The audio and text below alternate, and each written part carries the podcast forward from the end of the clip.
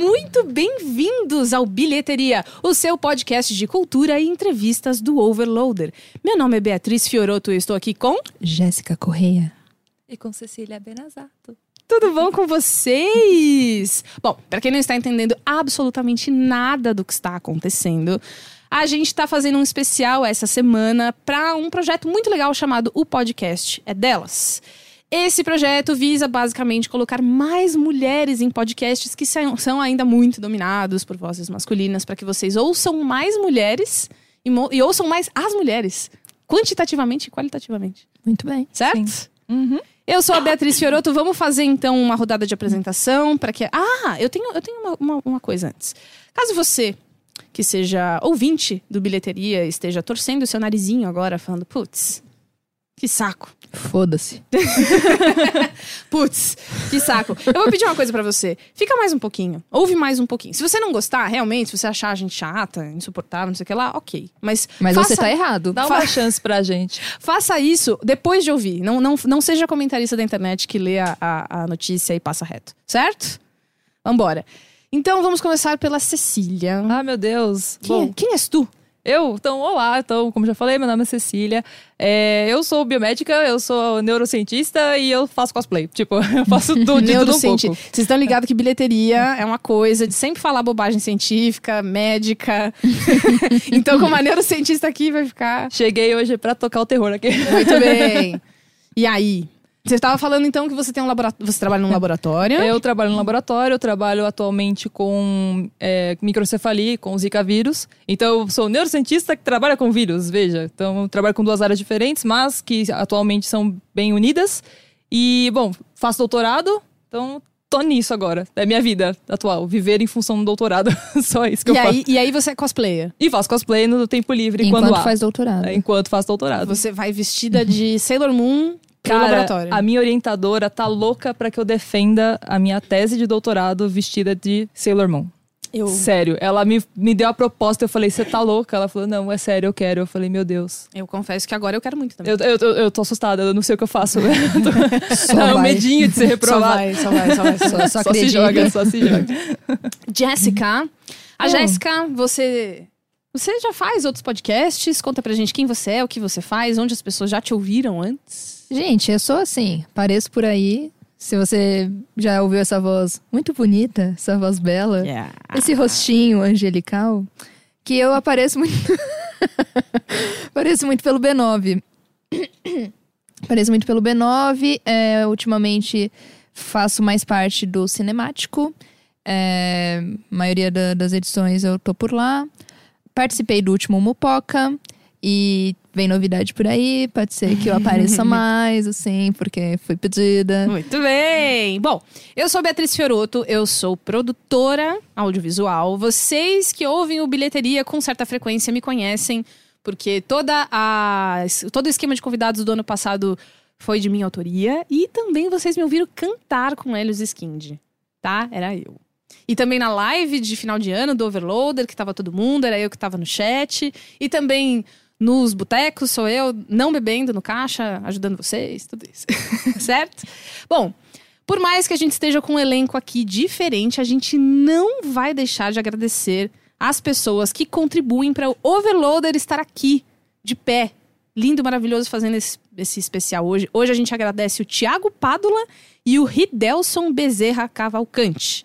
Caso você queira ter o seu nome lido, caso você queira participar com dinheirinho para que o Overloader continue tratando videogames como arte e cultura no Brasil, você pode entrar no apoia-se, apoia.se barra overloader, ler as metas, estudar o que você gostaria de, de, de contribuir, mas eu digo para vocês, três reais por mês, não precisa ser uma... Assim, você pode contribuir mais, Tipo, se você quiser contribuir com 100 reais, eu acho. Inclusive, se vocês quiserem mandar superchat, eu vou ler todos depois. Mas enfim. se vocês quiserem contribuir com 100 reais, 200 reais, pode, mas o mais legal é você contribuir com algo que não vai fazer muita diferença para você, mas que faz muita diferença pra gente. Apoia-se barra overloader. Aliás, apoia.se.com.br barra overloader. Leia as metas. Considere-se. Considere tornar-se um apoiador. Vamos ao episódio? Então, eu vou começar com Jéssica. Jéssica, o que, que você mesma. leu, ouviu viu nessa semana que você quer conversar? Então, vou vir mais antiguinha, porque, né, Ah, old school. trabalho não deixa a gente, às vezes, acompanhar muita coisa. Você, não vê, você não vê filmes desde 1940? É, isso que você quer dizer? é, mais ou menos isso. Foi quando assinaram minha carteira. Caralho. ok. E aí? E eu fiquei assistindo essa semana Queer Eye. Ah, velho.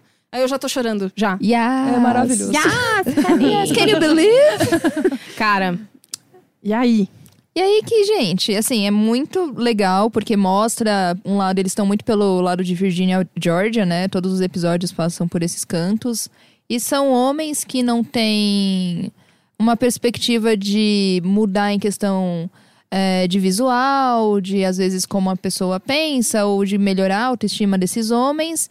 E aí tem o Fabulous Five, que vai atrás desses meninos, desses caras, desses homens, É. e tentam mudar um pouquinho a vida deles pra dar uma, uma andada na. É, os, os meninos falaram aqui em alguns episódios sobre o Queer Eye, mas existe uma coisa que é muito complicada, né? Que homem tem uma relação com cuidar de, de dele mesmo e da autoestima muito nossa. louca, né? Eu não posso passar mais de um produto no cabelo que É senão crime. tô. É crime. E aí, né, vem esses mocinhos maravilhosos. Eu, eu gostaria, inclusive, de pôr um- uma coisa dentro desse negócio do, do, do Queer Eye. Jonathan Van Ness tem um podcast muito legal chamado Getting Curious. É um podcast em inglês. Então, se você sabe inglês e tal, mas é um inglês bem tranquilo, não é nada demais. Ele fala, basicamente, ele fica curioso sobre um assunto, chama um especialista e fala só sobre isso. É muito do caralho.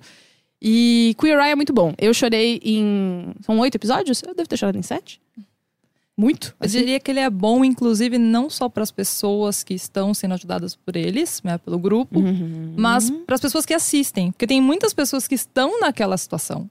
E elas acham que, ah, não, imagina, isso daí não tá interferindo na minha vida. Mas quando ele olha e vê a, a vida dele na TV, ele fala: pera, tem algo aqui que eu talvez possa modificar para mim também. É. Então, é bom em geral, assim, eu acho, eu acho muito bom. Meninos, vocês podem se cuidar, né? É, Pode uma passar coisa- creminho. Uma coisa que eu fico muito impressionada é eu estudei moda já na minha vida. e- Estudadíssimo. Estudadíssima. É por isso que você tá aqui, pra Gente, eu, sou né? fina, eu Mulheres estudei, estudadíssimas, mulheres por favor. Sabe, você pode ser herdeira e estudada. tá bom, então tá bom. Caralho. Herdeira de um Opala 71. ok. E aí? Eu sou herdeira de uma gata adotada, assim, no Perfeito. máximo. Eu acho, eu, já, eu já acho bem foda. Então, mas uma questão que eu vejo pelas pessoas que eu estudei, pelas pessoas que eu convivo, que homem tem um problema em falar que gosta de se vestir, de ter as escolhas das suas roupas. Eu tava conversando com um amigo, eu falei assim, ele falou: "Ah, se eu pudesse, eu só usaria calça jeans e camiseta preta". Falei: "Tá, mas isso é uma escolha de moda". Porque senão você poderia ir no Exército da Salvação, pegar o número da sua roupa e pegar o que te entregarem. E aí você sairia assim de casa. Mas você tem uma estética. Pode ser uma camiseta preta e uma calça jeans, mas é uma estética. Boom.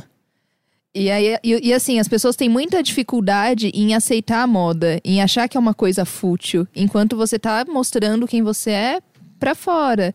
E é a sua primeira visão, é o que as pessoas veem de você. Então, eu acho que uma coisa que faz muito repensar é isso. Todos esses homens em comum tinham que não pensavam na roupa, não pensavam nos cuidados. Que é algo muito importante, até para as companheiras deles, até para as pessoas em volta de um tipo de respeito. É feio, né? Se cuidar, porque você fica parecendo que é uma mulher. É, onde já, Já se se viu, viu um negócio fazer a unha? Onde já se viu Imag- parecer mulher O que, que meus pais vão pensar disso, sabe? Exato. É foda. Então é muito desconstruir a masculinidade standard, né? Que é a questão de você só tem um desodorante e um sabonete febo. e... O Febo. Febo, se você estiver ouvindo, pode mandar os sabonetes Febo pra cá. Por Febo, favor, eu gosto de vocês, Granada. odor, também. odor de rosas. Odor de rosas. E você pode se cuidar e não tem problema nenhum nisso, sabe? Você pode gostar de você. É, então, é muito legal. Eu, eu acho que exi- existe um. O, o Queer Eye, antigamente, né, na, na sua primeira versão, ele chamava-se Queer Eye for the Straight Guy, né? Sim. Que é o olhar queer, olhar gay, pondo assim, bem, de maneira bem. Bem basiquinha, É. para o homem hétero, né? Então, assim, tipo, isso foi em 2004, 2003. Uhum. Era, dif- era diferente ter homens gays na TV. Sim, Sendo, dando pinta e tudo bem e tal. Eu fiquei com medo quando anunciaram o novo, porque eu não sabia se ainda existia um lugar pra aquela coisa. Que, que a gente viu há anos, há, há alguns anos tal, mas Eu senti que eles pegaram o espírito de ser justamente de quebrar barreiras e agora ele é só queer eye, que inclusive Sim. tem um episódio com um menino que é gay. Sim. E continua quebrando essas barreiras, só que desse machão. Sim. São caras mais velhos. Sim. Aquele primeiro. Nossa, eu chorei tanto, gente. Nossa. Ah, sim. O primeiro, ele é muito. É um caso muito complexo, né? Ele sofre muito. É, É. tipo, é um senhor já. Ele já tem uma idade. Então você não. Imagina. É, Você tá, que- tá quebrando a barreira dele, pri- primeiramente, né? Depois você tá quebrando a barreira do espectador que tá assistindo aquele É, já episódio. tem uma bagagem, né? Sim, sim. Muito bem. E aí? É isso? É isso aí, cara. E de livro, sempre tô indicando Helena Ferrante. Pra Quem é a Helena sempre. Ferrante? Quando a gente para, nossa, quem é a Helena Ferrante? Helena Ferrante é uma, uma escritora italiana, Italiana. que na verdade Helena Ferrante... Tá. Eu, eu senti a necessidade de fazer essas coisas com sotaque italiano. Vocês Você me fez perdoem? coxinha. Eu, Ferrante. A coxinha. É, quem, está, quem tá vendo você na, minha- na tela do seu rádio, você pode ver eu fazendo coxinha. Então, não é mesmo? E Helena Ferrante é um pseudônimo de uma escritora que, na verdade, descobriram que ela é uma tradutora e hoje já sabem quem é, porém, eu respeito ela não querer s- ser reconhecida, então eu nem procuro saber quem é.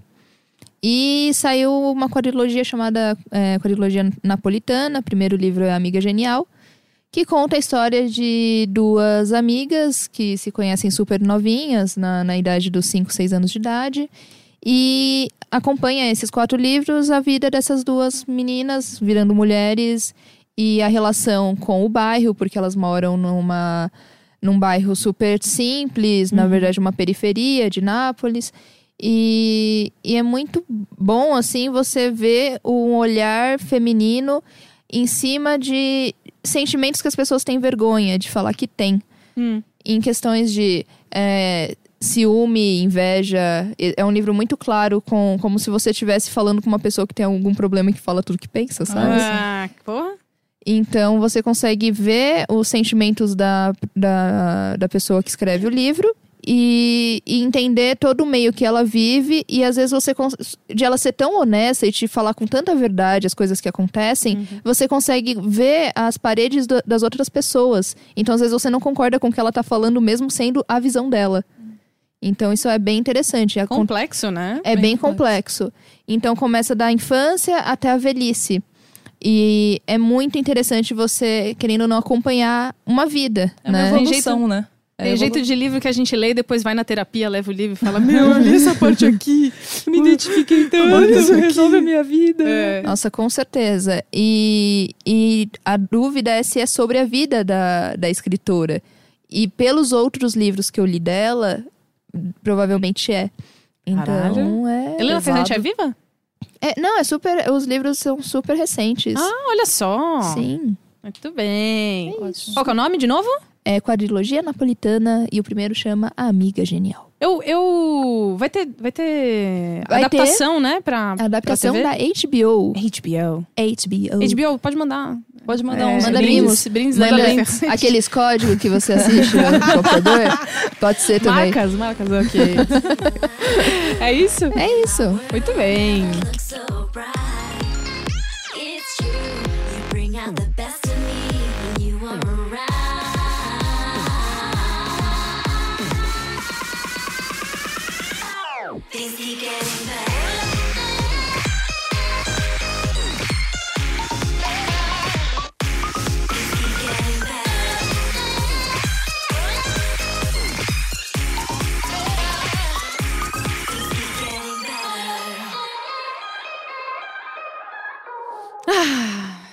Essa é chegada a hora desta neurocientista cosplayer. Mostrar o lado otaku dela, né? Otaku. A menina aqui, Qual apare- que o otaku tá puto? Eu gosto muito desse meme. Eu gosto, eu gosto muito de otaku. ela veio com várias coisas tão legais e eu vou falar aqui sobre coisas otakus. Vamos lá. A vamos- coisa vamos lá. otaku é legal. É, bom, é entretenimento. A gente trabalha tanto que é bom a gente parar assim e falar, vou ver um negócio, vou ver um desenho. Vou Deixar assistir um desenho. otaku puto. Ah, gente, eu sou otaku há alguns anos. Eu, eu, tenho- eu pode. posso, desculpa. Eu não quero me parecer assim, mas eu posso. É, bom, Pode eu- aparecer sim, tem que aparecer Aparece sim, sim. caralho. otaku Pode- mesmo. podcast é delas. Hoje é seu dia de aparecer muito. Então eu vou falar de otaku, sim. Ok. É, não, o que eu assisti nessas últimas duas semanas, é, primeiro foi o tão falado live action de Fullmetal Alchemist, que Fumeta. saiu. Fumeta. Fumeta. Fumeta. Ah, ok. E, bom, eu assisti. E assim, eu sou muito fã de Fullmetal. Assim, muito. Foi um dos primeiros animes, assim, que eu tive um contato mais profundo e eu posso até arriscar. E quem me conhece sabe que eu gosto muito de Sailor Moon, mas eu vou falar, então, meu anime favorito é Fullmetal Alchemist, por causa do roteiro, que ele é maravilhoso. E eu fiquei com muito medo quando falaram vai ter um live action. Vai ter, vão fazer um negócio que vão destruir o negócio, que é o que Live normalmente acontece. um medo, né? Normalmente acontece isso. Live action de anime é uma desgraça. Os caras acabam com o roteiro. Eu não sei o que, que- eles falam. Hoje eu tô com vontade de destruir um anime. O que eu vou fazer? Faz live action. entendeu? Destruir algo bonito, né? Só que eu achei, assim, eu, eu, eu fui assistir com sem esperança. Falei, vamos, vamos ver o que eles fizeram aqui. Vamos, vamos tentar entender qual foi a lógica deles. E eu achei extremamente respeitoso, por incrível que pareça. Oh. Eu, eu saí contente, porém não mútil, vamos assim dizer. É, porque eu Porque- assisti, eu fiquei agredida com aquelas É. Foi estranho. Então, na questão de costume, né? Na questão de, vamos dizer, cosplay mesmo. Figurino, nem foi- figurino, figurino. amiga. Tá, Português é fino. tá, eu vou falar, pô, vamos falar figurino. Mas no final, tipo, é tudo cosplay. Vamos lá, é tudo cosplay. das É tudo cosplay no final das contas. É tudo... É, eu achei que muita coisa poderia ter melhorado, porém muita coisa ficou ótima. Por exemplo, os uniformes dos militares eu achei lindo, achei perfeito. Mas, migo, que peruca era aquela do Edward, sabe? Tipo, Anime Friends, né? Anime Friends 2000 e, tipo, bolinha, sabe? Tipo, tinha acabado de... Primeiro, qual foi a primeira Anime Friends? Foi 2000 e... É, Sei lá, o que perdeu eu agora. fui foi 2004. Tipo, e eu... Então, veja. E lá a galera usava as perucas da 25. E a peruca das 25 tava sendo melhor. Então, dava pra ter melhorado. Mas, num contexto... Num geral... Gostei muito. Eu não quero dar spoilers, mas tem muita coisa do próprio mangá. Eles foram muito, fi- muito fiéis ao mangá. Eu, achei, eu gostei muito disso. E deram braço para um segundo filme. Então, isso me deixa um- com um pouco de esperança de talvez eles corrijam algumas coisas. Porque É, dá o- corrigir. Porém, Esse live action, ele, ele contempla o anime, o anime todo? A história toda? não. Ele para. Assim, ele tentou, mas não dava. Então eles falaram assim: vamos tentar até uma parte aí, fazer de conta que dá pra dar a entender que talvez tenha um segundo filme. Se der pra ter um segundo filme, ótimo. Se não der, paciência, Se né? der, deu, se não der, também não deu. Exato. Ok. Só, eu só respeito porque teve o Ray Mustang, que foi um. Ficou maravilhoso. O Ray Mustang foi. foi- Ó, bateu Ray aqui no Mustang, se coração. Bateu no meu coração. se quiser Gostei mandar muito. um e-mail pra Manda-. Pode mandar um e-mail, moço. Tô Se aceitando. quiser ser apoiador do Overloader, Pode ser apoiador do. Overloader também, por favor. É, isso foi o que eu assisti e eu tô indicando para as pessoas que estão com medo de assistir. Eu acho que, tipo, se joga, mas vai sem expectativa, assiste e, se divirta. Eu acho que essa é a melhor, é, o que eu posso dar de opinião. E outra coisa que eu estou assistindo, porque é, é também anime, desculpa, gente, é, é o que é um anime da temporada que está me incomodando um pouco ao mesmo tempo que eu estou assistindo. É um anime que chama Citrus. Hum, E esse anime está meio que incomodando pessoas. Porque tudo começou. Não, tudo pareceu ser muito legal. refrescante. Não, mas- é, muito refrescante, né? Refreshing. Eu pensei que ia ser um negócio, tipo, legal, vamos falar sobre um relacionamento entre meninas, etc e tal. Até que elas viram irmãs. Ué? É, é, é. E Ué. aí eu falei, ok. Ué, É, então, vamos. é, aí eu fiquei. E aí, eu, eu continuo ou não assistindo esse negócio? Porque- mas qual, qual que é o, o plot? o da- plot é o seguinte: as, tem duas meninas e elas são completamente diferentes uma da outra, e elas meio que se odeiam, mais ou menos, porque de repente elas começam a se amar. Só que em um determinado momento da história, a mãe de uma casa com o pai da outra, Hum, e aí elas começam a morar junto. hum. Ah. É feito pela Televisa esse Ah. anime. É, é quase, é quase uma novela mexicana o negócio. Ok. É quase uma novela mexicana. E aí eu fiquei meio assim, desconfortável, porque eu falei, eu devo continuar assistindo esse negócio ou não? Porque ao mesmo tempo que eu achei interessante a proposta de ter duas garotas, tipo, Uhum. né, um- retratando isso, apesar de ser uma coisa que japonês curte e eu. de- Dependendo de como é apresentado, é um pouco errado, mas tudo bem. Me incomodou um pouco o fato de serem duas irmãs. E aí eu fiquei meio bolada. Então, assim. Mas assim, elas ficaram irmãs depois. Então, mas elas continuam se pegando, entendeu? Cara, É, nossa, nossa. E o fanservice, e o fanservice é pesado, sabe? Aí eu fiquei meio bolada. Não, mas elas ficaram irmãs depois. Então, elas. Eu acabei de ler aqui, quando elas ficam meio irmãs, é meio incesto. É meio, é meio incesto, então. é, obrigada. Então, porque eu fiquei. Elas se tornaram irmãs, mas é, já logo no primeiro episódio, sabe? Tipo, já deixa claro que elas são meio irmãs. Ok. E aí o negócio vai crescendo e vai piorando. E, tipo, ela, a mãe compra uma cama para as duas dormirem Ah, não. juntas e eu fico, tipo, mãe. Não, né? Não, mas, Mano. mas, mas num geral Não, isso não. acontece? Tipo, Então- pais se casam e compram uma cama só pros filhos Então, deles? eu fiquei. É, é, é, Porque eles foi aí, namoram sim, cara. Foi aí que eu comecei a ficar incomodada, entendeu? Foi aí que eu comecei a ficar incomodada. Falei, cara, esse negócio tá indo pra um caminho muito errado. Gente, tá indo pra um caminho. E aí eu comecei. Eu sei que é, existe essa coisa dessa romantização errada. Assim, desculpa, pra mim é errado, mas enfim. é. essa É romantização Gente, errada gente, de é errado. incesto. Mas eu, eu queria entender que, que passa na cabeça da galera. Eles, tipo, ah, não, vamos fazer um anime que vai ficar tudo bem. Tipo, são duas garotas pegando, ó, representatividade. Ô, da hora. But são not- irmãs. Mas não muito, Não, né? é, tipo, e aí pegação, e você Eu fala, tô meu... mixed feelings ainda sobre isso. Então, eu tô, né? eu tô super, porque eu fiquei tipo, eu continuo assistindo ou eu paro? Mas tem a coisa do fetiche, né? Porque É, duas meninas se exato. pegando e É. elas agora estão na mesma casa, nessa tensão proibida. É, Ah, exatamente. Aí eu fico tipo, cara, que legal, mas que errado, sabe? Tipo, aí você fica meio, é, que legal, mas que errado. Então Mas aí eu, eu, tipo, eu não consigo muito ver, sei lá, hentai ou até que não seja, né? você tentou muito, amiga? Conta pra gente. Ah, ok. O quê? Ah, O quê? Nada? Eu não falei A nada. pessoa se entrega eu querer. mesma, eu mesma fiquei quieta agora. Mas em questão de hentai e cultura de anime, não é meio comum que isso aconteça, essa sexualização de minas juntas e eu não consigo ver um momento Gente, em que a sexualização de tentáculos acontece. É, acontece não- muita coisa. Mas eu não Então- consigo ver um relacionamento empodera- empoderado de meninas numa, nessa cultura. Porque sempre vai me parecer que é feito pra satisfazer fetiche dos caras. Então, uma das meninas, que era a que eu tava me fazendo tentar continuar assistindo, eu tô, eu tô assistindo porque eu quero ver como é que vai terminar esse negócio, sendo bem sincera. Porque pra mim, assim, não me convenceu ainda. Mas é escrito por caras? Então, eu não sei. Esse, esse é o ponto. Eu não, eu não sei. E isso que, que tá meio assim, porque eu sei quem tá, quem que é o- a, a, a agência por trás, mas eu não sei quem que tá fazendo isso do zero. Então, pode ser um rapaz, pode ser uma menina. Uma das gurias, ela é, tipo, desculpa o termo, foda-se mundo. Tipo, ela virou assim e falou, cara, tipo, eu vou ser contrária à escola, não pode usar uniforme assim, caguei, eu vou usar. Tipo, eu vou fazer tudo do jeito que eu quero. E isso eu achei legal, porque fala, cara, ela tá, tipo, vivendo do jeito que ela quer. E acho que todo mundo, nós devemos viver assim. Tipo, lógico, respeitando algumas regras, mas, tipo, desde que sejam, por exemplo, roupas. Cara, tipo, dá pra, dá pra dar uma melhorada, sabe? Você não precisa ficar seguindo um padrão.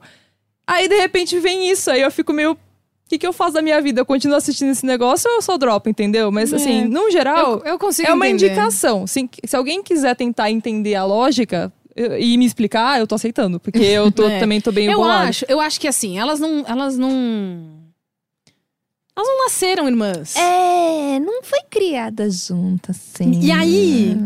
E aí, ok. Mas aí agora. Mas aí que pais estranhos vocês têm, né? Eu posso colocar uma cama. situação Essa aqui? história da uma cama me deixou nervosa. Não, tem uma hora que a mãe dela vira e fala assim: ou, tipo, vamos tomar banho juntas, vocês duas, que eles tomaram chuva. Eu falo, Quantos anos elas têm? tipo, elas estão no colegial, gente. Tipo, elas já Não. entendeu? É. Porque é- quando você é criança e você vai na casa da amiguinha, você toma banho junto, mas é uma questão de, tipo, tem uma mãe tendo que li- lidar com criança. Se ela puder dar uma baciada de banho na criança, já tá bom. Exato. Vai, vai, vai, vai, vai, vai, né? Mas Mas, não é o caso. Com, com 15 anos eu acho Exatamente. também. Não, mas, por exemplo, eu tenho uma situação que é a seguinte. Minha mãe estava na minha casa e... A- Aonde vai? Calma. É, onde vai terminar isso? É. Minha mãe estava em casa e aí ela viu meu sogro passando. E ela achou meu sogro gatinho. Oh, Imagina... eu acho que eu conheço essa história. me Imagina se ele se interessasse por ela de volta. E o meu relacionamento de sete anos? Como é que ficaria? Eu viraria... Você viraria citrus. É, ia ser citrus. Tá errado. Tá errado. Tá errado. Tá errado. ok. Tá errado. tá errado isso aí. Olha, eu não. Eu. Eu, eu, eu não sou capaz de opinar, tal qual a, a dona Pires lá, eu, eu também não. Eu acho, eu acho que existe. talvez eles, eles consigam viver esse plot por essa, essa, essa Tensão. coisa técnica de. É. Elas não são irmãs. Elas É. estão de verdade. Mas, ao mesmo tempo, é essa coisa técnica que pega os, os mocinhos taradinhos pra Na Não, lei, mas, é, ninguém tá errado, né? Na lei ninguém tá errado, mas tem os fetiches ali, entendeu? Tipo, Ninguém tá errado, mas se você olhar, às É, é. assim, Compra duas que, camas, né? tá tudo Compra bem. duas camas. É, uma dica, se você for pessoa que está se casando agora e, e- e vai juntar seus filhos com os filhos do seu ou da sua respectivo, duas camas ou mais camas, camas o suficiente para seus filhos dormirem em camas individuais. Se não tem espaço, tem beliche, tá, gente? Eu acho legal. Já inventaram Eu o acho beliche. importante. Ok? Beleza.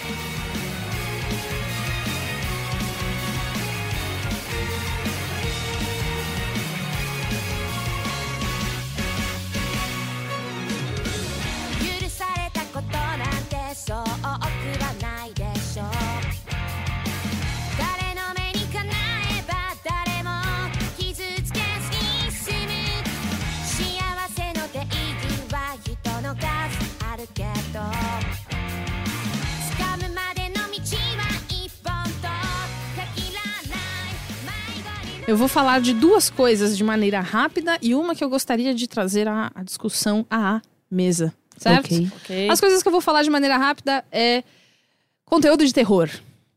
Eu gosto muito, tal qual um outro membro desse podcast, de coisas de terror, com a leve diferença de que às vezes, se eu me distraio, eu sinto um medo sem querer.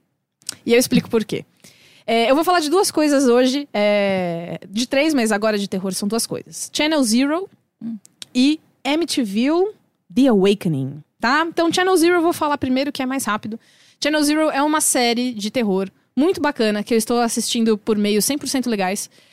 E ela é básica, ela é cada temporada é uma história diferente. Essa primeira temporada que eu parei de assistir, inclusive, peraí. Essa temporada que eu parei de assistir, inclusive, porque é, esses meios legais ficaram um pouco escassos. Porque às vezes, quando as coisas são muito dentro da lei, é difícil. Mas ela basicamente conta a história de alguns, algumas crianças que foram criadas juntas, que cresceram. Que cresceram e elas estão se rein- eu não lembro direito por que, que elas se reencontram, tá? Mas aí conversando, tal, tá com os filhos desse, desse pessoal aí e essa criança, uma dessas criancinhas fala: "Ah, eu tava assistindo um, um- um programa chamado Candle Cove". O cara adulto fica meio tenso, dá, dá uma tremida na base, vai falar com os amigos: "Ô, vocês lembram desse programa chamado Candle Cove? Era meio errado isso aí, né?" É, mas que estranho. E eles lembram que era uma, uma coisa estranha, uns bonecos, tipo como se fosse um Vila Sésamo do mal. E existe algo nessa série. Ela não é veiculada por nenhum canal. E ela aparece para crianças, e elas fazem, e ela faz com que crianças façam coisas bizarras, tipo matar umas às outras ou mutilar umas às outras. Pois é. Ou centopeia humana uma nas outras. Nossa eu não cheguei nesse senhora, episódio ainda, pode ser total que isso aconteça. Mas, porque eu gosto muito dessa série. Primeiro, porque eu achei o enredo muito bom. E segundo, porque ela tem monstro, ela tem bicho. Né? Então, eu, por muito tempo, não consumi conteúdo de terror, porque eu tinha medo de ficar com medo. Eu achava bobo. Mas eu descobri que quando tem bicho, bicho feio, tipo a Freira Diaba daquele filme lá, tá ligado? Eu esqueci o nome do filme. Enfim, vocês provavelmente estão pensando aí qual que é. Mas quando tem bicho, quando tem demônio, quando mostra, eu não me sinto mal porque eu acho ridículo. Então, esse essa temporada de Channel Zero, chamada Kindle Cove, tem um bicho que ele é feito só de dente. Que nervoso. Da cabeça aos pés. O bicho ele tem uns dentes cravados. Eu espero que isso não seja spoiler. Ele tem vários. Inclusive, eu apelidei carinhosamente dele de dentinho.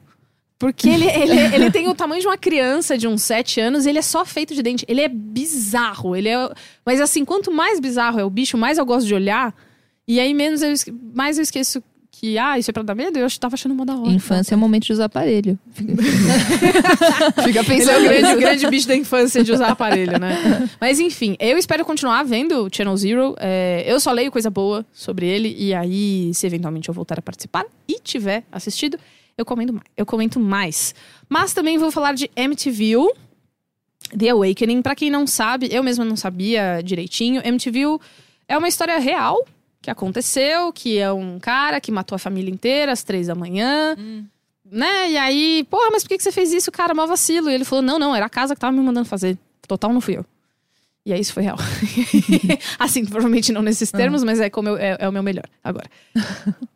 E aí isso rolou de verdade. Teve o filme Horror em MTV há muito tempo. E aí rola esse filme MTV The Awakening, que é a história de uma família que se muda para essa casa. E aí a Bella Thorne, ela é a adolescente gatinha do filme. Sabe a adolescente gatinha? Aliás, esse filme é da produtora do Harvey Weinstein. Ah, tá. Beleza. É, Ela tá de que cropped, queria. certeza. Ela tá de cropped, de calcinha. Aparece bundinha, aparece tudo, tudo. Ah, é insuportável. Ai, gente. Vamos, Que bom. Vamos superar. Homens, por favor, superem isso. Aí, tudo bem. Aí ela, ela vai vivendo. E aí ela tem um irmão que tem uma doença degenerativa. Eu acho que eles falam qual que é, mas eu não me lembro Nossa, agora. é muito clichêzão. Eu já tô, É, já tô sofrendo. É, aí ela tem esse irmão, então ela tem uma, uma irmã pequenininha, tem ela, Bella Thorne. Tem o, o irmão com doença degenerativa, que ele tá todo é, atrofiado numa cama, não fala. E tem a mãe, não tem pai. Eles se mudam pra essa casa e coisas começam a acontecer. é, ela vai pra escola e aí tem uns amigos pilha errada. Ah. E aí eles falam assim: Oh, não, sabe o que ia ser muito da hora se a gente fosse ver o filme de terror, é, terror em MTV, na sua casa, que é a casa do MTV, três da manhã. Pô, Pera, a família- é sensacional. Pô, A família se mudou sabendo que era essa casa. É, a, a princípio, não se sabe disso. Mas eu não é- quero dar spoiler. Não, ó, ih, ó o spoiler. ih, ui, ui, contorna. Uou. Tá? E aí é isso que acontece. E aí ela fala assim: ele, esse menino bota essa pilha do DVD, ele fala, e ela fala assim: ou, bora demais. E, e são umas coisas tipo. Não, na vida real eu ia falar Não. que você é completamente maluco, velho. Eu não, Não, vou eu- andar Qual com é o você. seu problema, meu colega? É, eu- vocês vão embora e quem vai ficar nessa porra dessa casa aqui sou eu. Não, vai, não faz o menor sentido. Vocês vão dormir aqui? Vocês vão ficar aqui me fazendo companhia? Segue, segue o curso normal de um filme de terror, coisas realmente começam a acontecer, especialmente com o irmão dela. essas pessoas merecem. Ok. Bela Thorne, vo- você mereceu, você viu o, o- que estava. Eu tô apontando como se eu estivesse apontando para a Bela Thorne agora. E, e aí, esse filme também é, tem, a- tem o cara que é o Red do That 70 Show. Olha só. Eu não lembro o nome dele. Mas eu, eu, eu olho pra ele e fico, dumbass, sabe o que ele fazia. E aí ele é um, um, um um médico barra cientista que tenta ir lá ajudar o irmão. E aí coisas demoníacas começam a se expressar nesse, nesse menino. E aí tem uma cena muito louca que é, é, é rola uns insetos, uma coisa assim. Ai, o demônio faz ele ver uns bichos no corpo do menino. Ele engole todos esses bichos. Em vez dele falar assim pra mãe do menino, tipo, ou, eu vi um negócio bizarro no seu filho, então, sei lá, sabe? Ele fala assim: não, eu preciso ir embora. Mas por que, que você precisa ir embora? Não, tchau. E ele vai embora sem avisar nada. E aí é, várias coisas vão acontecendo, ninguém avisa nada pra família. Até que eventualmente Acontece é, acontecem com coisas família. maiores. né? E aí eu convido você a assistir. Mas por que, que eu estou falando com ele desse filme também? Não tem bicho. Então eu me peguei em certos momentos ficando tensa de verdade. Você começou a cobrir um olho e assistir É só com meio um, assim, você ficava só olhando. E aí, quem assistiu o filme, quem sabe que esses filmes são meio trash, vai olhar assim e falar: ah, nossa, Bia, sério? E sério. Porque o, qual é o problema? A minha imaginação. Porque aí eu tô assistindo o filme, aí eu escuto um barulho na cozinha, é o bicho vindo me pegar. Bia. Porque eu não sei. Os monstros estão nas nossas cabeças. Muito obrigada. Eu achei lindo. Eu acho que esse pode ser, inclusive, o título do, do episódio. Os monstros estão nas nossas cabeças. Hashtag pode... Ah, meu Deus. Hashtag podcast é delas. Enfim. Eu fiquei com um pouco de medinho, mas é total uma coisa psicológica, entendeu? Quando eu não vejo o bicho, a minha cabeça faz o bicho e ele é extremamente pior. Fica a dica. É, MTV The Awakening. Pra você assistir, está na, na Netflix. Para o seu deleite. Netflix, se quiser mandar Netflix, os brindes, pode apoia. mandar os É, brindes já. Se, você, se o, Pode dono, mandar se os o senhor Netflix quiser assinar o Sérgio. Netflix, liga pra gente. Bom, a última coisa que eu gostaria de falar é sobre Masterchef Brasil. Eu sou formada em rádio TV e eu gosto muito de TV aberta para o bem e para o mal. Tá? Então, assim, eu adoro assistir TV aberta pra dar risada, porque, eu- porque o, o- é tão ruim que dá a volta e fica engraçado. e quando eu comecei a assistir Masterchef, foi mais ou menos quando rolou aquele boom do Masterchef nas redes sociais. Tinha muito engajamento no Twitter, hashtag toda terça-feira Que tal. tinha até a carinha deles, assim, na, na hashtag. é. Isso, é, exatamente. E eu já conhecia o formato, é um- esse, o Masterchef, pra quem não sabe, é um formato comprado da Endemol. É... E aí, eu, eu tenho assistido muito, porque, bom, é, para quem acompanha outros episódios do, do Bilheteria, Caio Teixeira, meu respectivo, meu namorado, se mudou, e aí a gente passou um tempo sem, é, sem conseguir assistir muita coisa, então eu pus algo fácil pra assistir. Masterchef tem todos os episódios no YouTube, e é um, é um conteúdo que eu gosto e, e assisti bastante, assim. Eu, eu sempre assisti, tá passando temporada nova, eu assisto. E eu gostaria de trazer a, a discussão à mesa, porque assim, é, produ- geralmente formatos comprados de televisão, eles têm um, um certo roteiro a ser seguido. E esse roteiro também contempla os apresentadores. Né? Então, assim, você precisa ter um good cop, um bad cop e um cara que é meio mais ou menos ali e tal. E o Masterchef, ele se vende como uma coisa, uma competição culinária, mas dentro dele existe um, um ponto dentro do, do Masterchef Brasil muito diferente que é a senhorita, senhora, não sei se ela é casada, enfim, é, Paola Carosella. Ela tem uma. Acho que é uma filha. Ela tem uma Uma filhinha, filha, né? E aí, o que acontece? Ela é um contraponto muito engraçado, porque o, o Masterchef ele tem um formato muito claro de é, desafio, e aí tem aquela edição super super de reality show, que as pessoas parecem super tensas, e aí vai cozinhar, e aí cai a panela, aí vai a música tananã, em cima do cara tal. E aí o cara se corta. E, E aí, me é, cortei, me é. cortei. Aí aparece um aquela, bombeiro. aquela entrevistinha do final do dia que é: Eu me cortei, mas eu não podia parar de cozinhar. Aquela batata ficaria pronta. Quer, quer queira, quer não, sabe? E é, é, é, por mais que tudo isso aconteça, existe um ponto de doçura muito interessante que é a Paola. Que inclusive me faz questionar o quanto que formatos comprados. é, é, formatos, outros formatos comprados, né? Dança dos Famosos é um formato comprado pro Faustão. Ah, o Dancing da Xuxa, que passa na Record, é o Dancing with the Stars. É, existe também. é, o Big Brother é um formato também da The Endemol. Voice. É, o The The Voice. Voice também é um formato comprado, né? Então, assim, é aquela parada que quando. É tipo ir no McDonald's ao redor do mundo, né? Você sabe que, o que, que você vai ver ali, só, só troca algumas coisas. E a Paola, ela é o tipo da- da- do ponto que eu não vejo em outras, em outras edições. Na edição americana, que tem o Gordon Ramsay, por exemplo, que é só gritaria. É só dedo no cu e gritaria. Ah, me queimei, desculpa, não sei o que lá. 30 pessoas eliminadas. horror. E eu- eu- existem outros dois chefes com ela, o Henrique Fogaça E o e o. Eric Jacan. É, E os dois são muito gritões, assim. Eles são muito. Vai, vambora, não sei o quê. E, e é incômodo. E mesmo que ela, às vezes, grite e faça as coisas dela, eu sinto um, um- um frescor nela quando ela fala sobre comida ou sobre ah, sentimentos sobre a comida. Ela se emociona muito durante os episódios. Eu e meu sono junto. É, é- é impressionante. Essa mulher abre a boca, eu tenho vontade de chorar. e, e aí é, é isso, sabe? O quanto que a gente precisa mesmo desses vilões gritando com as pessoas na TV em nome dessa dessa dessa dessa diversão de você ver o cara ficar tenso pra chegar no final e botar um prato super foda na mesa, ou foda pra ruim ou foda pra bom, sabe? Uhum. Eu acho que é aquela coisa do da pressão que a pessoa tá sentindo e se ela não entregar, meu Deus do céu, essa pessoa é péssima porque ela não conseguiu responder à pressão que aquele cara colocou em cima dela. Uhum. E aí você medir se a pessoa é boa ou não em cima disso. Bom, eu acho isso terrível e assim, eu entendo a proposta, entendo eles fazerem isso.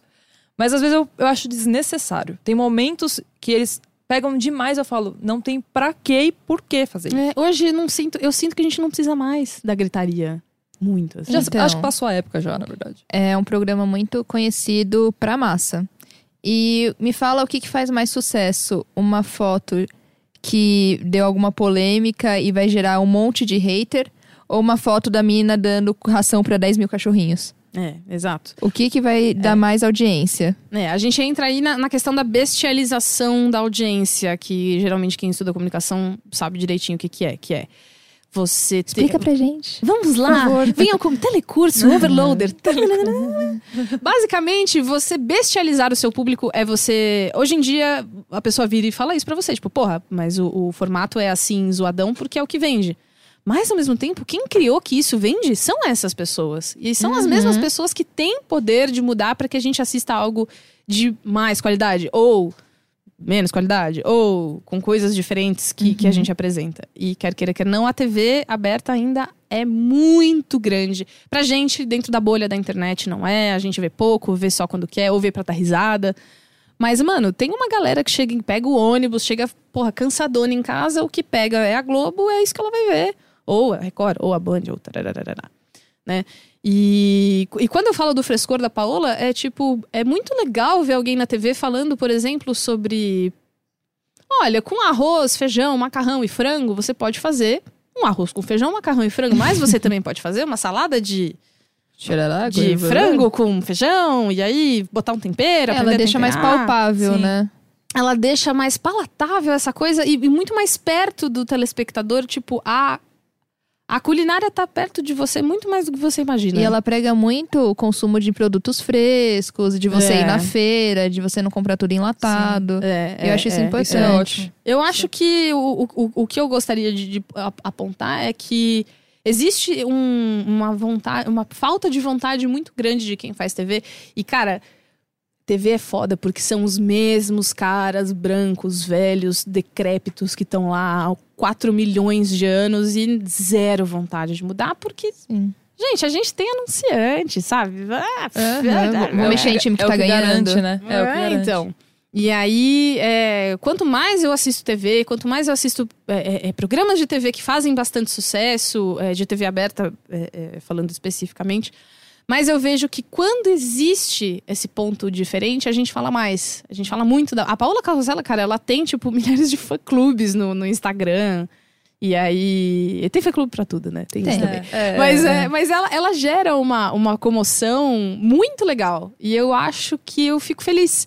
Por mais que o Masterchef seja, sim, um produto comercial, ele serve. Ele tem. Ele tá lá pra vender panela Tramontina, sim. Tá lá pra Uhum. vender.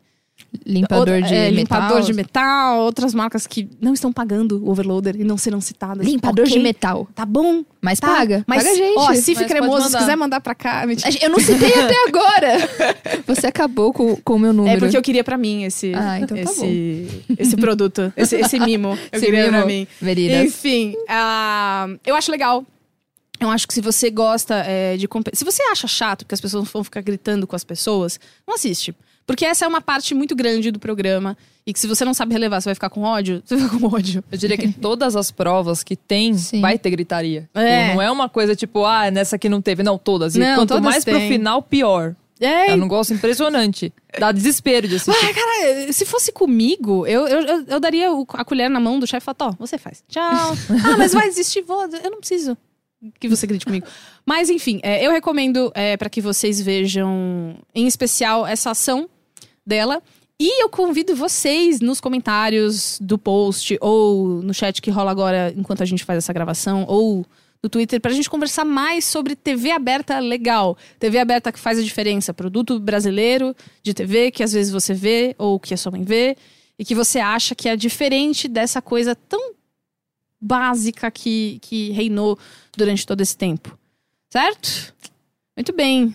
Meninas, agora nós vamos ler e-mails. E-mails esses que vocês podem mandar para bilheteria.overloader.com.br.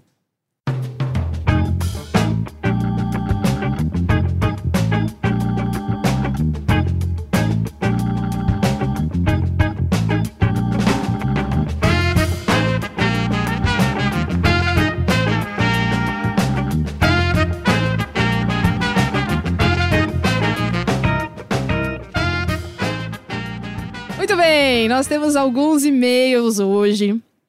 É, a gente vai começar com um e-mail da Tiele Nakamura. Tiele, inclusive, ela mandou esse e-mail na semana passada. Não deu tempo de entrar no outro, no outro episódio, está vindo para esse. E eu fico muito feliz. Olá, overlindos! Posterguei por um tempo comentar sobre isso, pois considerei que vocês poderiam ver como uma crítica, mas juro que não é.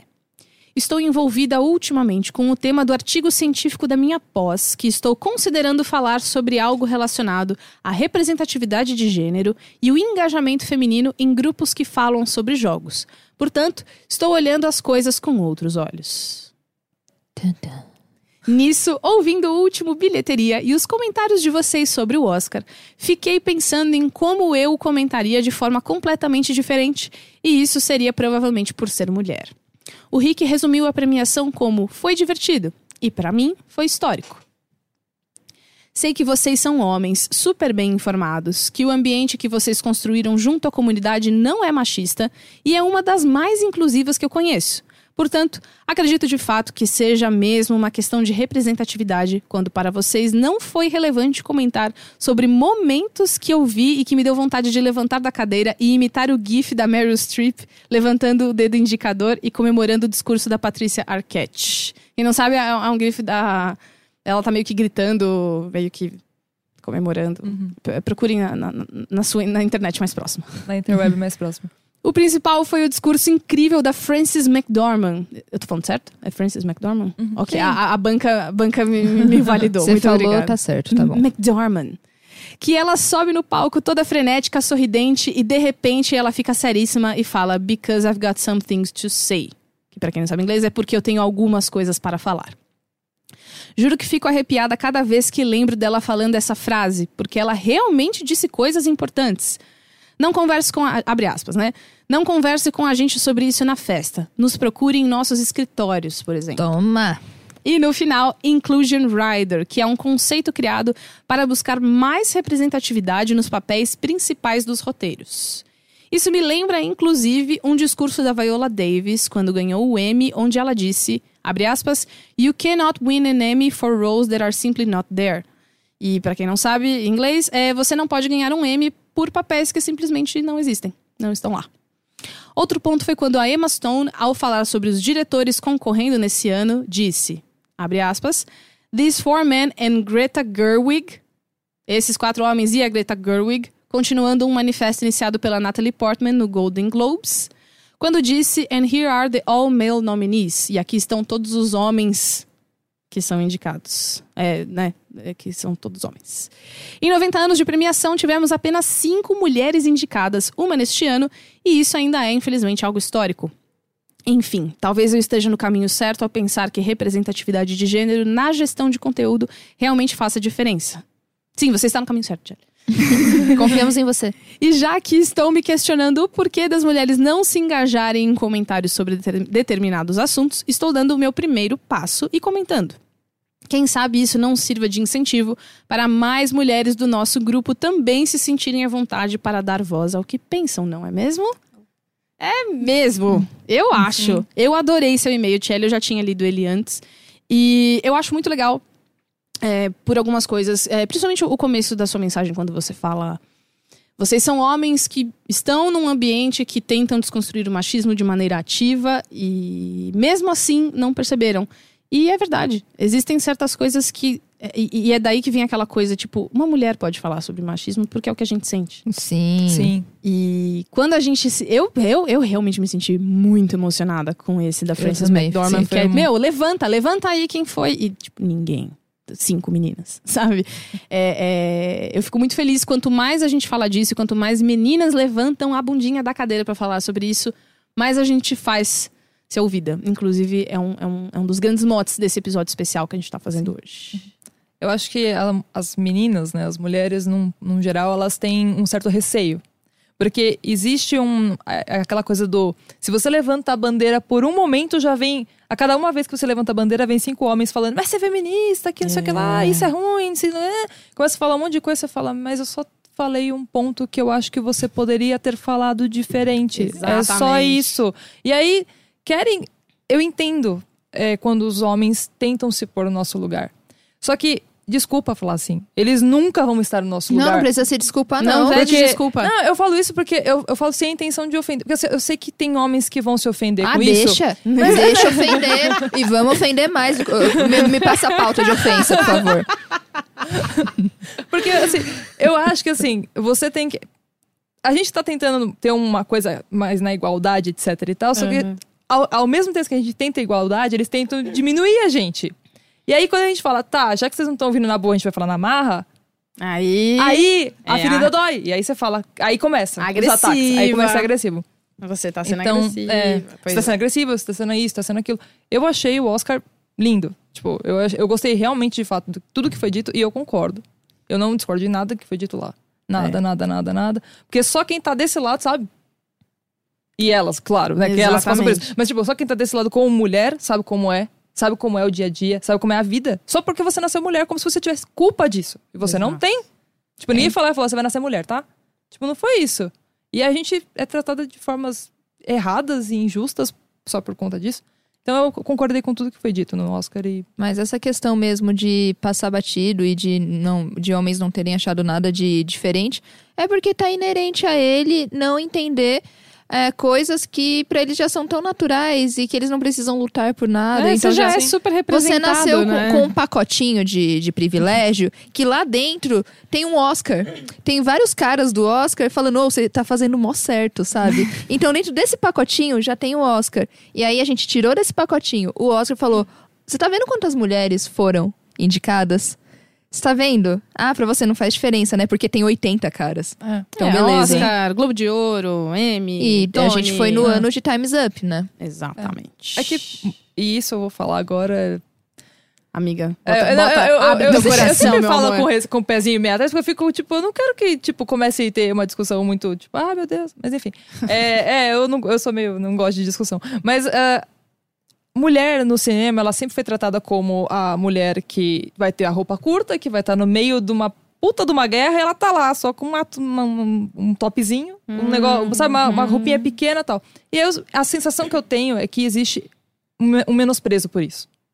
Tipo, você é- a- menospreza essa mulher porque ela tá mostrando o corpo, então, tipo, ah, então tá bom, ela não tem porque ela interpreta. Ela tá fazendo ganhar- já o seu papel, Tipo, ela tá fazendo mostrando seu a papel. já, Exatamente, né? entendeu? E isso que me incomoda, então. Muito bem. É.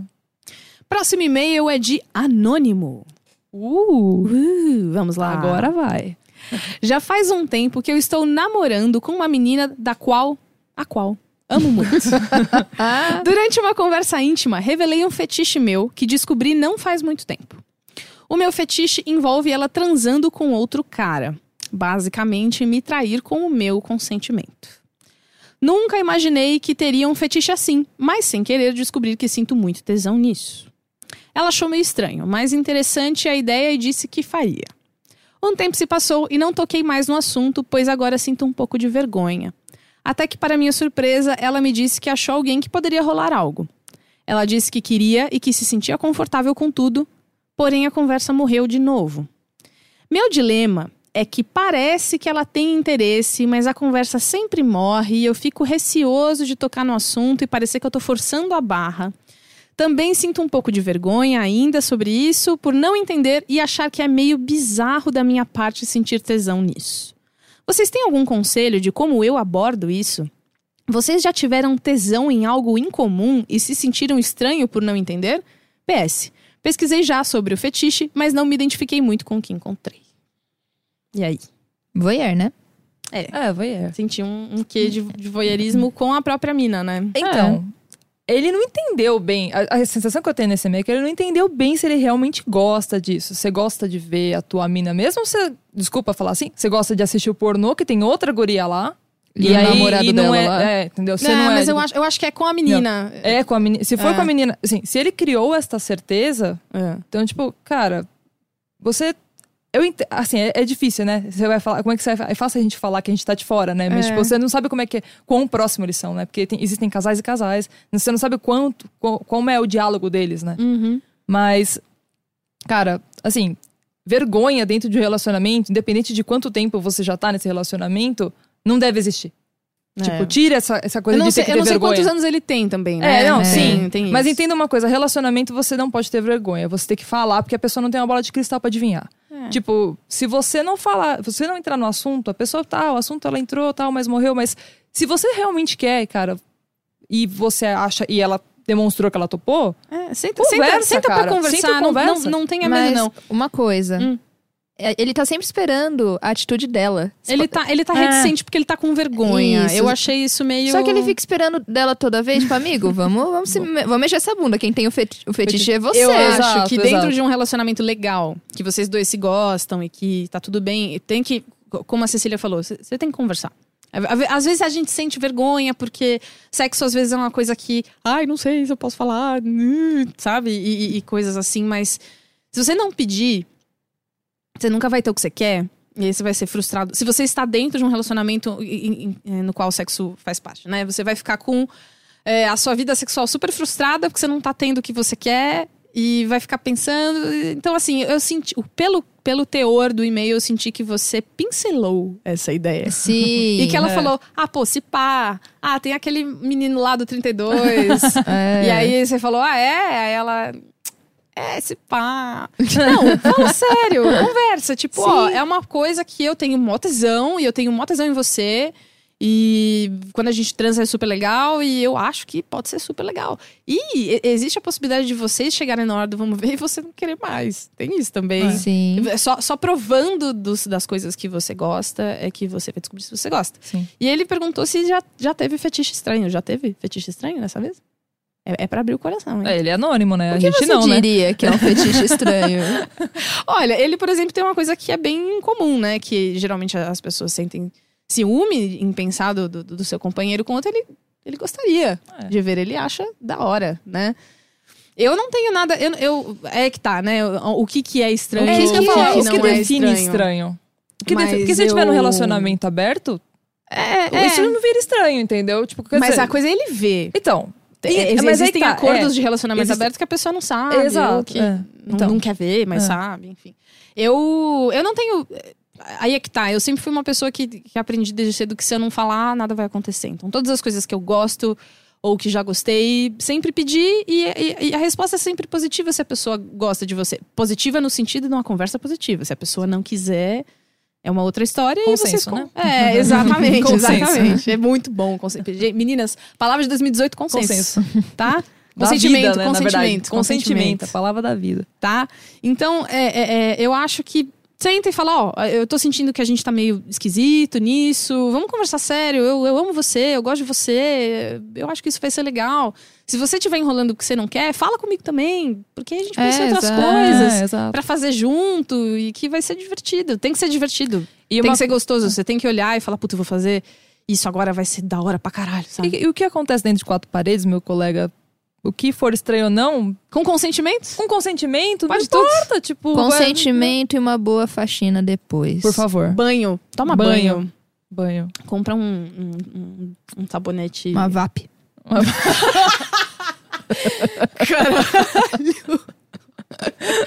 Compre uma VAP. É, esse é o conselho sexual de Jéssica Correia. Mocinho, eu acho que é o seguinte, conversa. É, eu acho que se sentir estranho por ter, um tesão, por ter tesão em algo que as pessoas acham estranho é normal, porque a gente vive em sociedade, é tudo difícil pra todo mundo.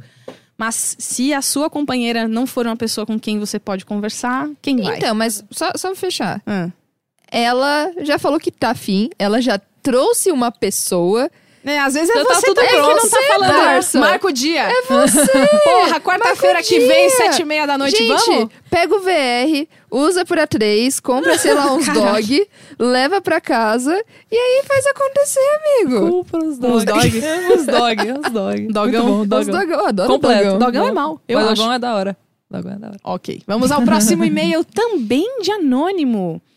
Antes de irmos à pergunta, por favor, deixem-me ambientar o contexto com um leve resumo da minha vida. Ok, vamos lá. Uh, vambora. Let's go. Sempre fui nerd e há alguns anos não era. Isso não era hot. Ele pôs entre aspas. Ai, ele- Ah, Ai, Hot. ele era É, legal hot, cool. É, é. Ai, nossa. Só Começamos ele. bem, Calma, vamos lá. gente. Vamos deixar, vamos deixar o menino envergonhar dessa. Vamos lá. Desculpa, moço ou moça. Comprar revistinhas ou jogar videogame era visto com preconceito pelas meninas com quem eu convivia na minha adolescência. E como consequência, me tornei um cara muito tímido. Portanto, tive uma namorada no início da vida adulta, aos 19. Não é bem vida adulta, ok. Atualmente não mais. Atualmente não mais. E esse relacionamento durou sete anos, culminando com este que vos fala a pedindo em casamento. Uhul. A maledita não aceitou. Direito dela. É. É. ok. Próximo relacionamento também durou sete anos. Temos um padrão aqui. Este terminando quando percebi que ela me pediria em casamento. Minha vez de declinar. Agora você entendeu, né? A, a maledita. Pois é. Veio então de dois longos relacionamentos antes de conhecer o Tinder. Vou te contar. Ah, você escreveu de uma maneira. Eu, eu imagino que você tenha escrito isso para que outros homens fossem ler. Homens ou mulheres lendo isso, cara, eu não acho muito legal, mas vamos lá, vou te contar. Era periquito em todos os tamanhos e formatos. Ok, Eu acho que ok. existem maneiras muito mais respeitosas de você falar isso, mas vamos É, embora. vambora, vamos continuar. Mulheres que, chor que choravam quando gozavam. Mulher. Às vezes, às vezes tá, tinha uma Às coisa vezes, tá, às vezes tá machucando, moço, não queria te dizer, mas tava pegando no lugar errado. mulheres Eu que, vou ser muito ó, ruim. mulheres que me deram um murro. Mulher...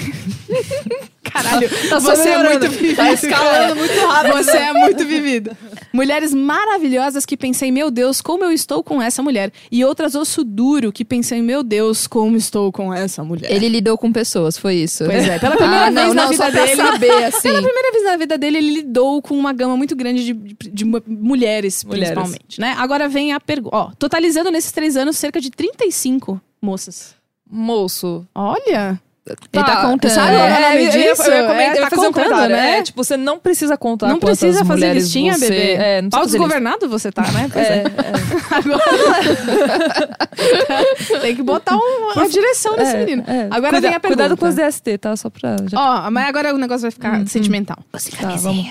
Depois, É, por favor. depois de anos, a maledeta que pedi em casamento apareceu. E eu ainda quero casar com ela. Mas tenho. Cara, a próxima frase é tudo na minha vida. Mas tenho medo de que talvez esse turbilhão. tenho medo de que talvez esse turbilhão de xoxota tenha me deixado.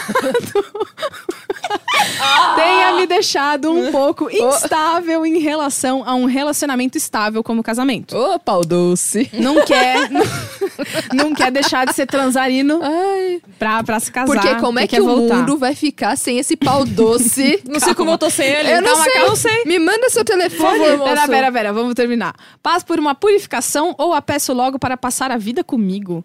Algo que ela não aceitou anteri- anteriormente por ciúmes. PS, ela está, ela está solteira e rolou flashback. É, calma. Amigo, Vem aqui, anônimo. Pega aqui na minha mão. Eu acho que você precisa se acalmar. Às vezes, tomar um floralzinho é importante. Porque é o seguinte. Eu entendi que você era um cara muito tímido, muito, é, muito fragilizado. Aí passou esses primeiros sete anos, achou que ela era a moça da sua vida, pediu em casamento, ela disse não. E desde então, você só conviveu com outras mulheres, assim como a Jéssica falou. E aí, 35 delas, né? Um Que número você re- contou. um número, Você contou. um número redondo, um, um múltiplo de 5, todo mundo gosta. Mas eu adoro quando deixar, tipo, o volume da TV em múltiplos de 5. né? Pois é. E aí. Isso é. Ele, é, ele deixa Se, xoxota. ele- se- se- se ele- se você deixa. é, é. olha. Muito bom, cara. Quando você. Eu, vou falar uma coisa. Quando você fala quantas. Eu não quero usar o termo xuxota, mas quando você fala quantas É porque- mulheres você pegou e você, tipo, você efetuou comeu, o ato, né? você comeu, o que seja, não é legal. Tá? É não é. Não, estranho, é não te dá um achievement, tá? É, você Não não, é legal, não seu é estranho. troféuzinho na PSN não plim do tipo, lado. né? não, não, não é da hora. Pro seu eu, mas Na verdade, atenção, você afasta atenção. as pessoas quando você faz isso. É, é, é- é aí que eu ia chegar. Você já até pu- pulou, Desculpa, pulou perdão. Pro ponto. Não, mas é nóis. Pulou pro, pro ponto que eu queria chegar. É, você, eu acho que você tá aí com medo, né? Porque é muito gostoso e é muito fácil esse sexo casual pra quem curte. Porque você vai lá e você ou toma um murro, ou, enfim, transa do jeito que for, não se apega. É nóis, vai embora. E pode ser que transe de novo uma vez, mas, mas não era só isso. Esse relacionamento, principalmente dessa sua primeira rejeição de casamento, não é uma pequena rejeição, não é que ela não falou que ela não queria transar com outro cara enquanto você via. ela rejeitou casamento, cara. E aí marcou, né? Principalmente levando em consideração que você é um cara que se sentiu mal, né, por toda a sua vida e fragilizado, tararara, ela foi a sua primeira grande rejeição e aí existe um conforto muito grande em transar sem se apegar, ou você ter sido o cara que declinou a sua ex, nananã, e aí talvez ela ainda seja a moça que, que, que, te, que mexe com você lá dentro e tal. Você falou que ela tá solteira e que rolou Remember, né? Eu, eu não sei até onde foi esse Remember, não É. sei se vocês só se conversaram no inbox, ou lembra daquela época. Nossa, lembro, Show. foi, foi top. ou se vocês realmente chegaram a se pegar ou não. Mas, assim como no outro e-mail, eu acho que você precisa. Ah, assim, antes de tudo, a primeira coisa que eu recomendo pra você, se você tiver acesso, é terapia. Não, não tô falando isso de um jeito ruim. Todo Não, mundo mas precisa é- de terapia. Não, terapia é show. terapia é. Terapia é legal. É. E principalmente porque você é um cara que passou por muita coisa. E eu espero que a gente ter dado risada de certos pontos não tenha te deixado constrangido, porque não é isso que a gente quer fazer, tá? É, terapia é legal, principalmente pra você entrar em contato com os seus sentimentos e justamente pensar, tipo, por que que você é um cara que quer ficar com essa mocinha de novo, mas não quer abandonar a vida de Tinder? E por que, que você se orgulha tanto desse número? É, por que que você, por que que, né, é, é curioso isso, por que que você contou, né? É, É como se fosse uma vitória, né? Eu saí daquela vida tímida que eu tinha. É, agora eu, olha, ela, ela me isso. rejeitou, mas porra, transei É, horrores, transei né? horrores, tipo, ah, Comprei E- revistinha na e infância. ao mesmo tempo- E aí, comprava na... gibi na infância e É. agora eu Ao mesmo aqui. tempo, eu encaro também essa vontade dele. Eu ainda gosto dela, eu quero casar com ela. Mas ao mesmo tempo, eu não quero me livrar de todas os meus, as minhas mil mulheres que estão no o paraíso. meu, o meu harém Meu do harém, Tinder, né? É, será que você realmente quer casar com ela ou você tá com aquele sentimento de, pô, ela voltou pra mim porque ela É. gosta do meu pau, tá ligado? Tipo, é realmente isso que você quer? Meu eu pau- acho que, acima de qualquer coisa, você tem que pensar se você tá certo do que você tá sentindo. Porque aparentemente você tá meio confuso. E aí eu concordo com a terapia.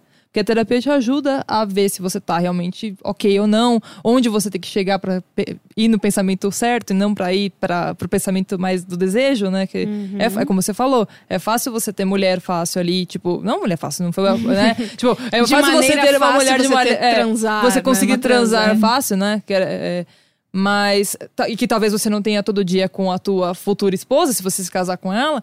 Então, eu acho que a questão aqui é mais você entender o seu próprio sentimento do que- do que qualquer outra coisa. É. Então, eu, eu posso ser babaca sobre o, o caso do pau doce? Mas, meu amor, toda vez que você quiser ser babaca, você pode. Sobre o caso de pau doce. eu, eu vou chamar assim agora pra sempre. Ratinho. eu fico com dó. Não Coitada consigo do- ter dó. Do pedido, não coitado. consigo, porque é exatamente o caso do cara que. Normalmente, não tô falando que, que é você, senhor pau doce. Eu, eu, eu tô dizendo que normalmente tem uma quantidade de pessoas que costumam ser haters na internet que o padrão bate tanto com o seu, É. bate A, co- tanto. a comunidade nerd, hoje em dia, principalmente é, a, a comunidade nerd mais clássica dos, dos homens e tal, ela se tornou uma coisa tóxica Sim. pra mulheres por causa dessa história. Ah, eu fui julgado na infância. A friend zone, um grande mito da friend zone. Sim, e aí que mora disso, o negócio. né? Por quê? Ah, eu fui uma criança que não era legal ser nerd. Peraí. Quantos anos você tem? Se você, não, se você tiver 40, eu concordo. Se você tiver 20 e poucos, eu não concordo. É verdade. Ó, Vamos começar por aí. Ó. análise sociológica aqui, meu amor. Não estamos pra brincadeira. Vamos começar por aí. Se você tem 20 e pouco, isso é só frescurinha, quero ser diferente. Não, come- não vai por aí. Você teve essa vida diferentona. Não é tão diferente, a minha também foi assim, cara. Legal, não comi 35 meninas, mas vamos lá conver- continuar conversando.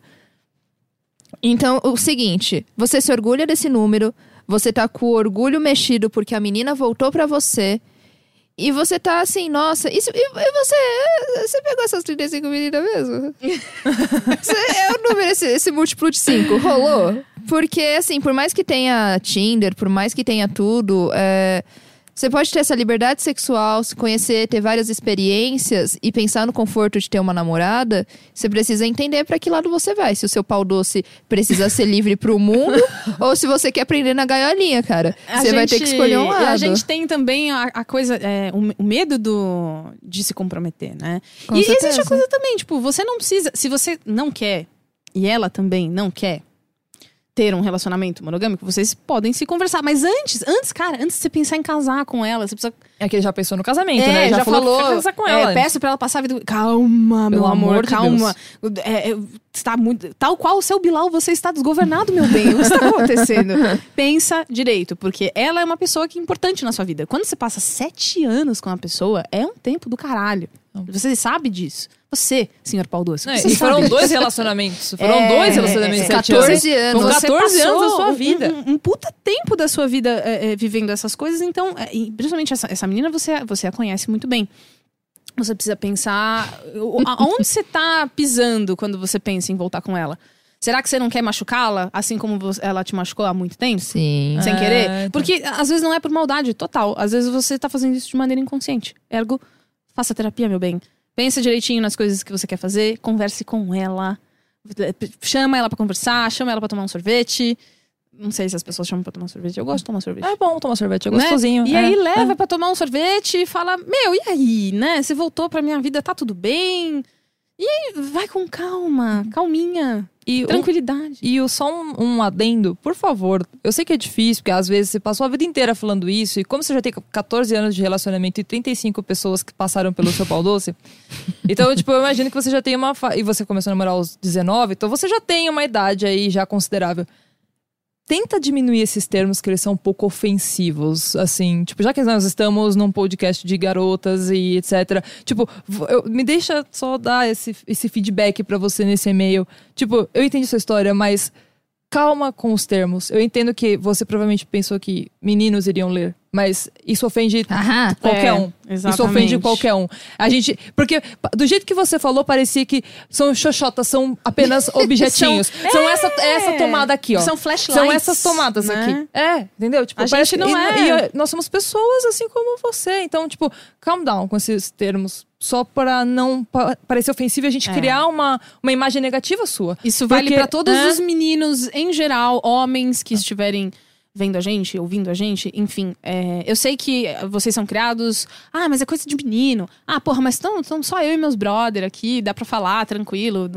Quando eu tiver com uma menina junto, eu penso nisso. É, A gente Não. muda, né? O, pa o palavreado. Não, não, não não faça isso. Pense da onde que vem essa coisa. Quando você fala turbilhão de xoxota, é Nossa. muito. É muito É egocêntrico. muita maluquice, porque é- é- é- a, a minha imagem, ela é muito clara de tipo. É, é, Pegaram várias é bonequinhas tipo assim. vaginas de plástico caindo em cima de você. É isso que eu tô imaginando, sabe? Então, assim, por mais que tenha sido sexo casual, ai, só sei o primeiro nome, ah, a gente Isso transou uma se noite e foi sabe, embora, tarará, é tipo. É, é uma pessoa. E se ele trabalha numa fábrica São de 35 molde pessoas. de vaginas para consultórios ginecológicos? Aí, mas como que ele achou essas vaginas no Tinder? Para consultar. O Tinder ginecológico? Um Gine, Gine Tinder. No Gine. Tinder. Gineco Tinder. A gente se desvir- desvirtuou, mas é, querido anônimo pau doce, eu acho que é isso. Dá uma pensada. Você no, tá errado. No que que você quer, tá errado, É, tá. Analisa os, seus sentimentos. né? É. Bom, agora nós temos três perguntas feitas para cada uma de nós. Ou Boy. dentro das nossas expertises, certo? A Certo. primeira é para Cecília. Se nossos sentimentos, desejos e emoções são, na verdade, reações químicas, hormônios e neurotransmissores em nossos corpos, como saber se o livre-arbítrio realmente existe? Essa pergunta e as próximas foram todas feitas pelo o nosso ouvinte, Henrique Sampaio. Beijo, meu fã. Vejo fãs. Oh boy, vamos lá. Cara, é- basicamente é assim. Tudo que é liberado no seu cérebro e etc e tal, ele acontece de acordo com reações que você tem no seu corpo. Então, o livre-arbítrio eu acho que ele vem mais de algumas situações que você passa ao longo da sua vida e você acaba criando opções, mas não necessariamente tipo, ah, eu tive uma liberação de serotonina maior aqui, então eu vou escolher tal coisa.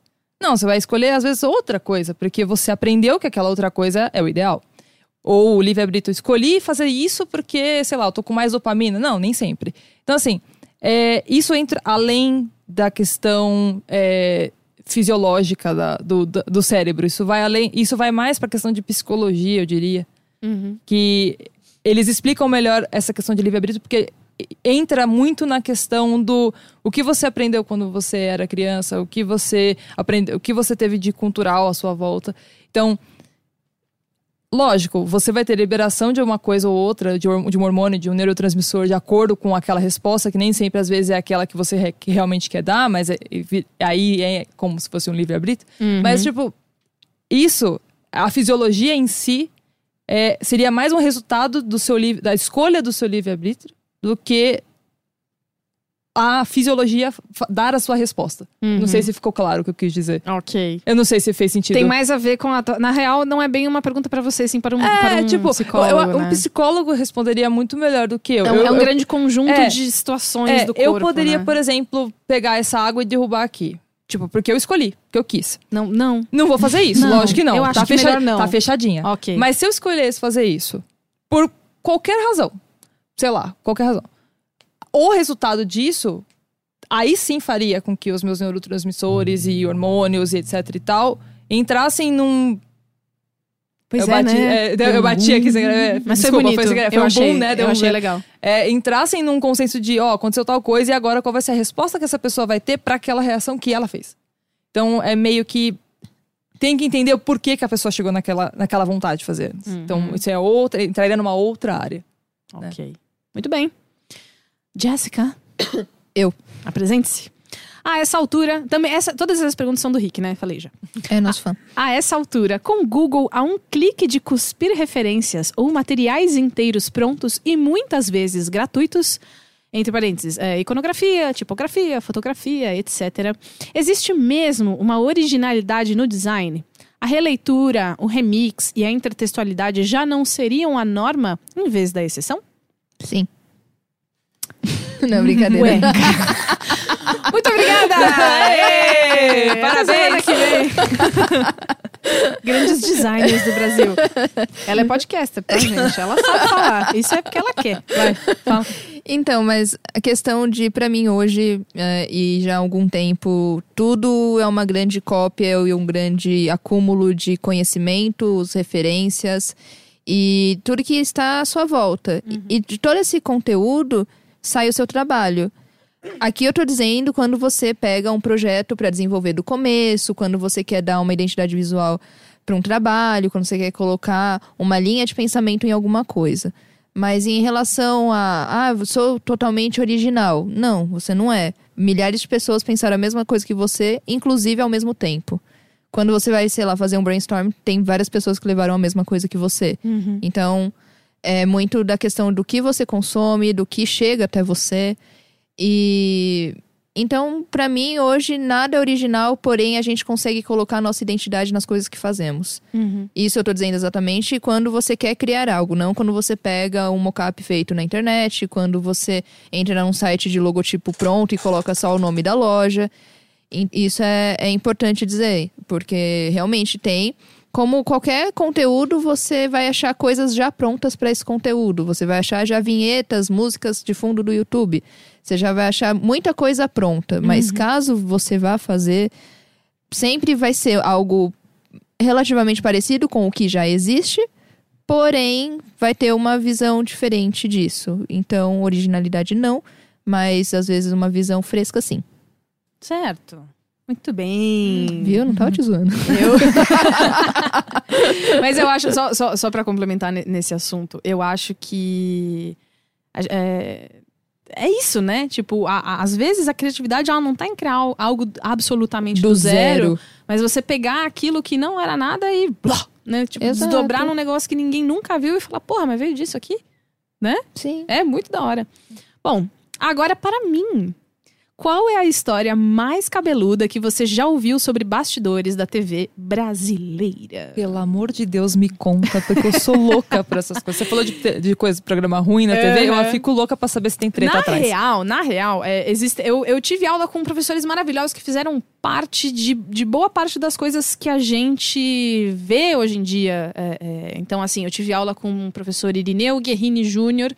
É, um beijo, vocês estiverem ouvindo. ele. Imagina, ele foi o cara que foi responsável pela, por, pela TV Cultura comprar o mundo de Bigman. Então, se ele não tivesse feito isso, a gente não teria assistido. É Ou pelo menos não tão louvar. cedo, sabe? Sim. Ele, Ele é- foi uma ele das é pessoas que me falou. Foi graças ao Bigman que eu falei, vou virar cientista. Olha então eu tenho, que eu tenho que agradecer essa pessoa. Por favor, Então, tipo, Irineu. Irineu Guerrini. Por favor. Mas, Enfim, é, eu acho que existem.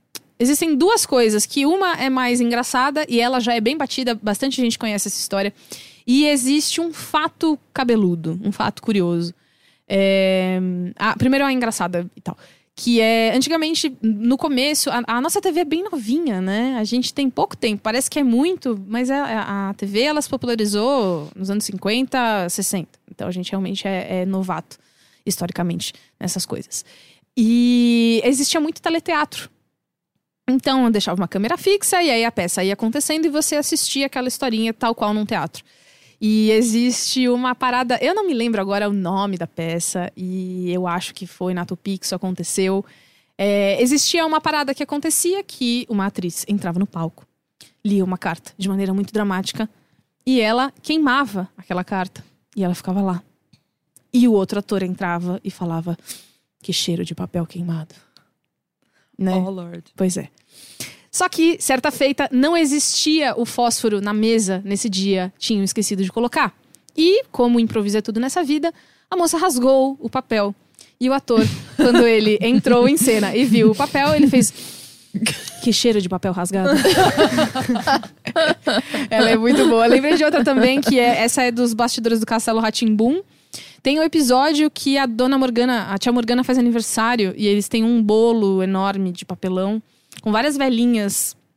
Velhinhas, tá? Não velhinhas, não senhorinhas. Velas, né? Velas pequenas. Pequenas velas. Pequenas velas, Pequenas é. velas, é. E aí a, a grande surpresa é que o tio Vitor, que disse que não estaria na festa, está dentro do bolo, sai, tcharará. Bem tal. Marilyn Monroe. Happy birthday! Ai, que visão do inferno. Pois é. Aí, é, a história é que o Sérgio Mamberti, que é o ator que fazia o, o tio Vitor, ele estava com peça, em São, é, peça no Rio de Janeiro, gravando Castelo em São Paulo, fazendo várias coisas, e ele estava sem dormir há muito tempo. E quando ele ficou dentro do bolo, esperando o ok pra ele sair, ele dormiu. E o que aconteceu foi que deram a deixa, ele não saía, deram de novo, ele não saía, o bolo começou a pegar fogo, porque as velas começaram a derreter e cair no bolo que era feito de papel. Meu Deus. E as pessoas começaram. "Ah, acorda, acorda." Aí ele acordou desesperado, assim, e aí foi isso. E aí depois ele se gravou. Meu Deus do É muito céu. bom, né? Agora, a parte que é meio downs, que é, não é bem uma história, mas é um fato nosso, histórico da TV. A gente não tem registro de boa parte das coisas que aconteceram na TV brasileira. Isso porque o TP. É, o TP não, perdão. É, o. Preciso da ajuda aqui dos universitários. A fita. A fita tape. Que é tipo VHS. Hã? Não, mas enfim, a, a fita é pra gravar, pra deixar ali no arquivo. Ela... Arquivo confidencial. Arquivo confidencial. A fita. É que é tipo uma fita VHS, mas o nome não é esse, o nome também não é TP, enfim. Hã? Beta é o tipo da fita, meu bem. Bom, enfim, hoje o podcast é delas, você não vai participar. Eu mesma te chamei, eu mesma tô te dispensando. O que acontece é o seguinte: O que, que é isso? VT, lembrei. Videotape. Muito bem. Aí o que acontece, né? É por isso que até a gente fala chama VT e tal, porque era numa fita. VT é caro. Era, né? Era muito caro você ter uma mídia pra você guardar na memória. E isso significa que a grande maioria das emissoras de TV reutilizava esses VTs. Então apagava pra gravar em cima, pra ter coisas de novo, pra poder reproduzir numa programação e a gente perdeu muita coisa no meio disso. Entre essas coisas, a gente perdeu é, Jackson 5 no Brasil, na TV Tupi, a gente tem tipo uma gravação muito pequena. A gente tem vários programas. TV Excelsior, cara, que foi a, a grande. é, talvez um dia eu volte pra gente falar só sobre TV e eu converso sobre a TV Excelsior. Mas ela era do Álvaro de Moya, que fez tudo. Álvaro de Moya tá nos quadrinhos, Álvaro de Moya tá, tá na TV.